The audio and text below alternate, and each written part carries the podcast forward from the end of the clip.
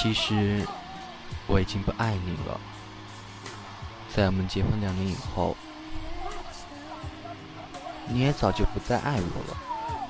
在我们结婚两年以后，你明白，我了解，我们都没说出来。我睡在客厅，你睡在卧室。我们养的狗天天待在笼子里。你忘记了们当初为什么要离婚？我也说不清楚我们为什么要在一起。去年夏天，你辞去了工作，开始学习法语。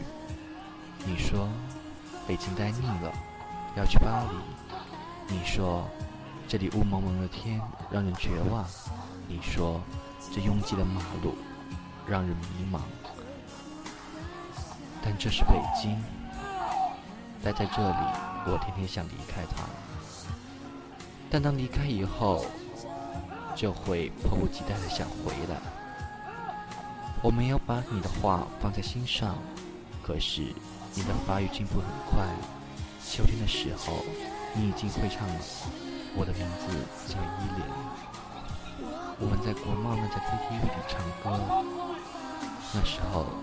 中国好声音正在铺天盖地，有个叫华少的主持人飞速走红。我记得那天晚上，唯一一个没有唱歌的人是我们的朋友醉本。你唱了好几首，我不记得歌词。我们彼此觉得分开只是说说玩玩而已。那天晚上风很大，北京城好像在嚎嚎大哭。但无人伤心。我们一起把醉本送东四环，你坐在前排。他还开玩笑的问我，什么时候把你杀掉？我说，你去巴黎之前必须把你杀掉。你笑了，我也笑了。路灯突然变得好暖。你知道我是个胖子，可你也不高，你也不漂亮，你也没有大长腿，没有大胸，我不会玩自拍，不会 PS 自己的脸，甚至你的眼睛都没有一点女人味。你和我都不知道我们为什么要在一起，又为什么要分开。回到家，你抢到了床，我抢到了沙发。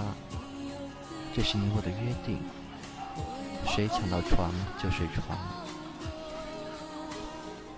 这个家不大，我我买的时候花了一百六十万，现在可以卖两百万了吧？才两年时间而已。接下来的日子，你还是去学校学法语。我照旧去公司上班，有时候会去接你，你有时候会来找我。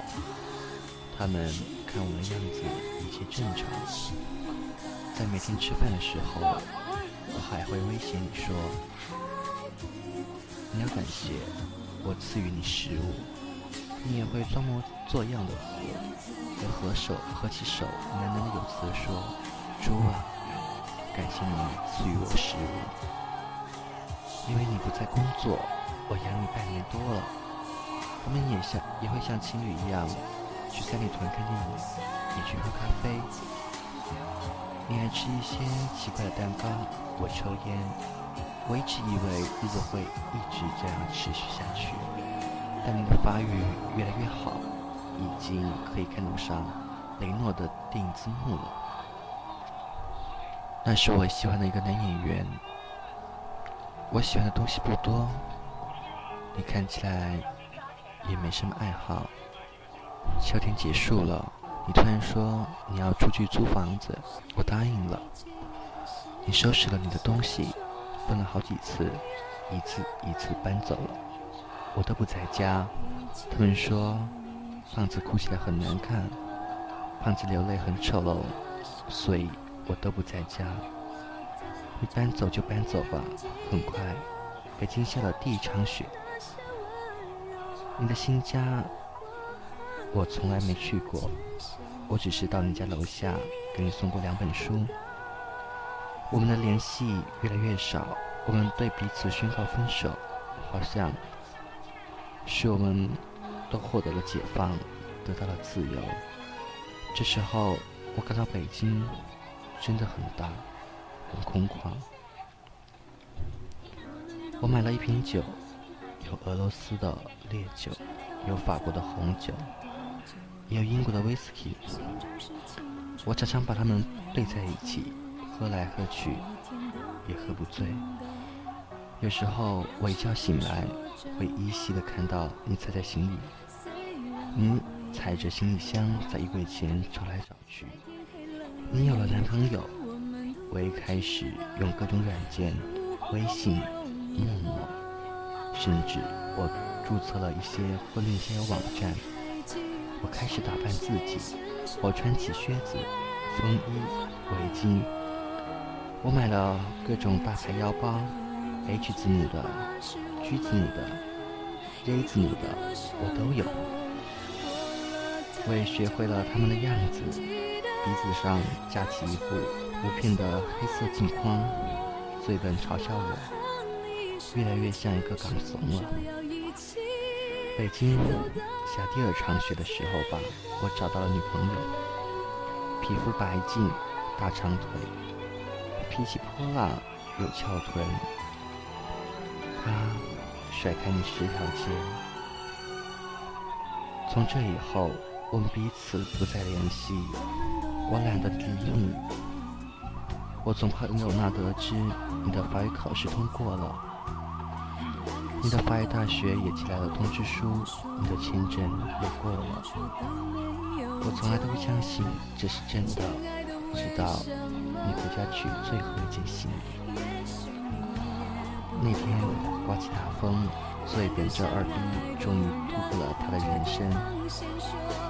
出国，并且从国外安全回来，他洋洋自得地跟我说着西文怪事，我一句都没听进去。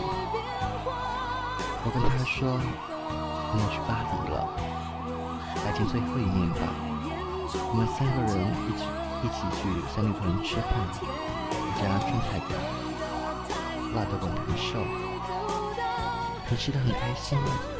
我吃了三口。再也吃不下去。我看着你们两个杯盘狼藉，推进的抽烟，假装假装我很忙的样子，不停地看着手机。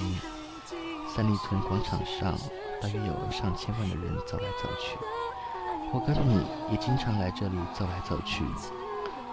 我们一起去过的很多店，几乎没有。我们吃过多次麻辣烫，如今也冷冷清清。我们去过无数次的苹果店，却照样人满为患。你说你给我买个硬盘吧，我要来考电影。我去给你买个最贵的，一千五百块。你说你给我买个录音机吧，我给了你。你说给我买个相机吧，我给了你。你说。把你墨镜给我吧，我给了你。你要什么，我都给你。我不知道我为什么这样这样慷慨。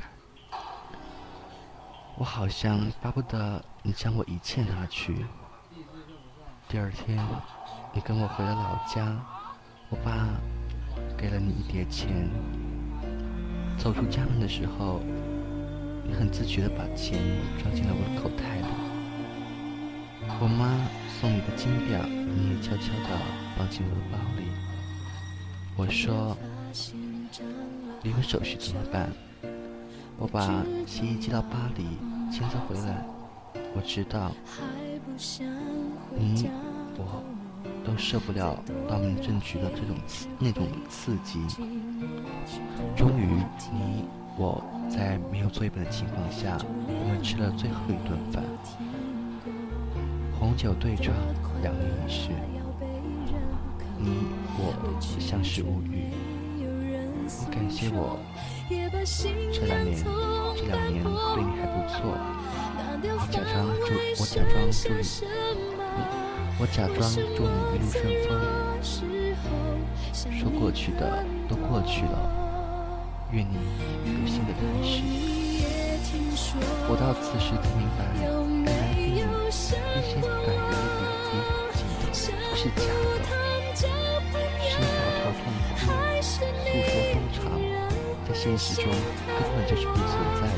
我以为我不会一直的难过，直到这顿饭吃完，才发现。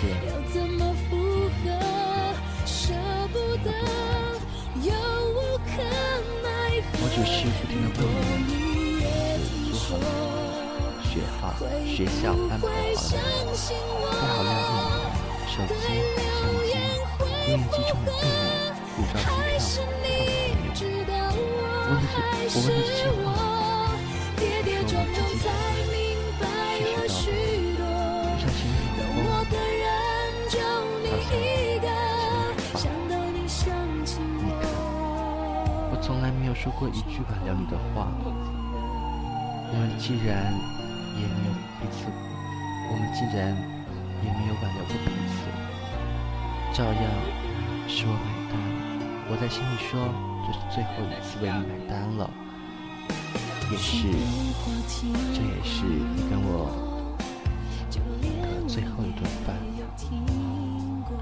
第二天，我没有送你去机场，你知道，送你去的那个人不一定是我，我还是去了机场。我躲在 T 三的角落，我想着再多看你一眼。你长得又漂亮，你没有大长腿，你的皮肤不白，颜色挺好，可是就像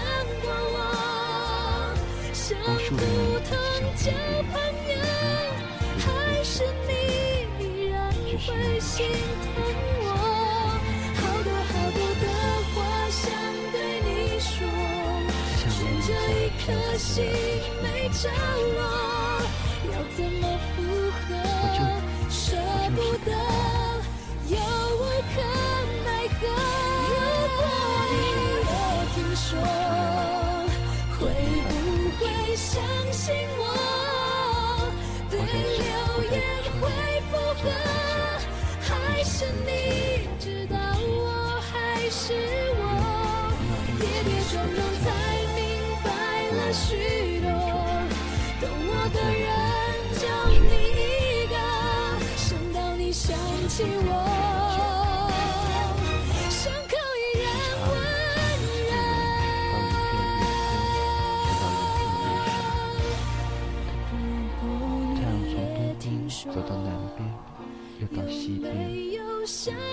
最终还是回了家。我坐在沙发上。这时，我发现他们只有四十六十平的六十平的六十平米的家，是那样的，那么空旷，一直走，安静的日子，好像不饿的样子。我女友，我女友今晚没来，的男友也没有陪你去巴黎，我们两个，看来。都有寄托人，寄托的人在这个日子，竟是形单影只。你知道，在北京最怕的是什么？没有人陪。所以鬼街总是有那么多人在吃饭。所以这个城市连空气都在拼命的变拥挤。一周以后。醉本突然问我：“伤感期过了没有？”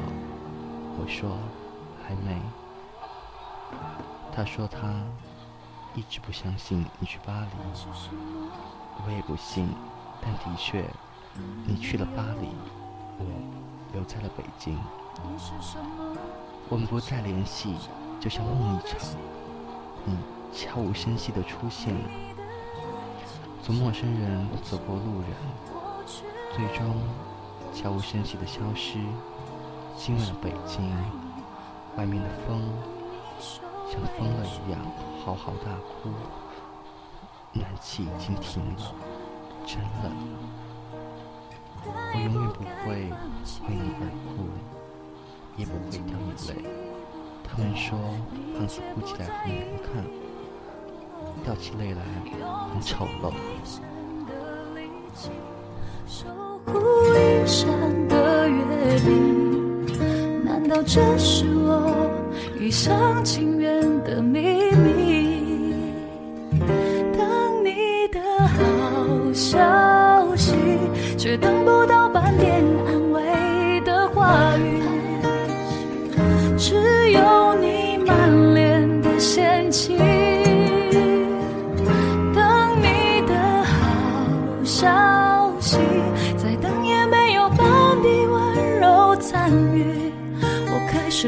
相信童话中天荒地老的约定。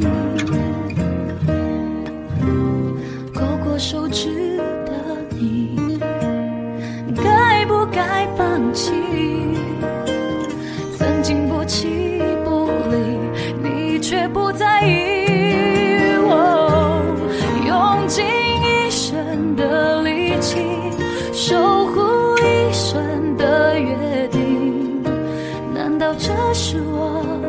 上情人的名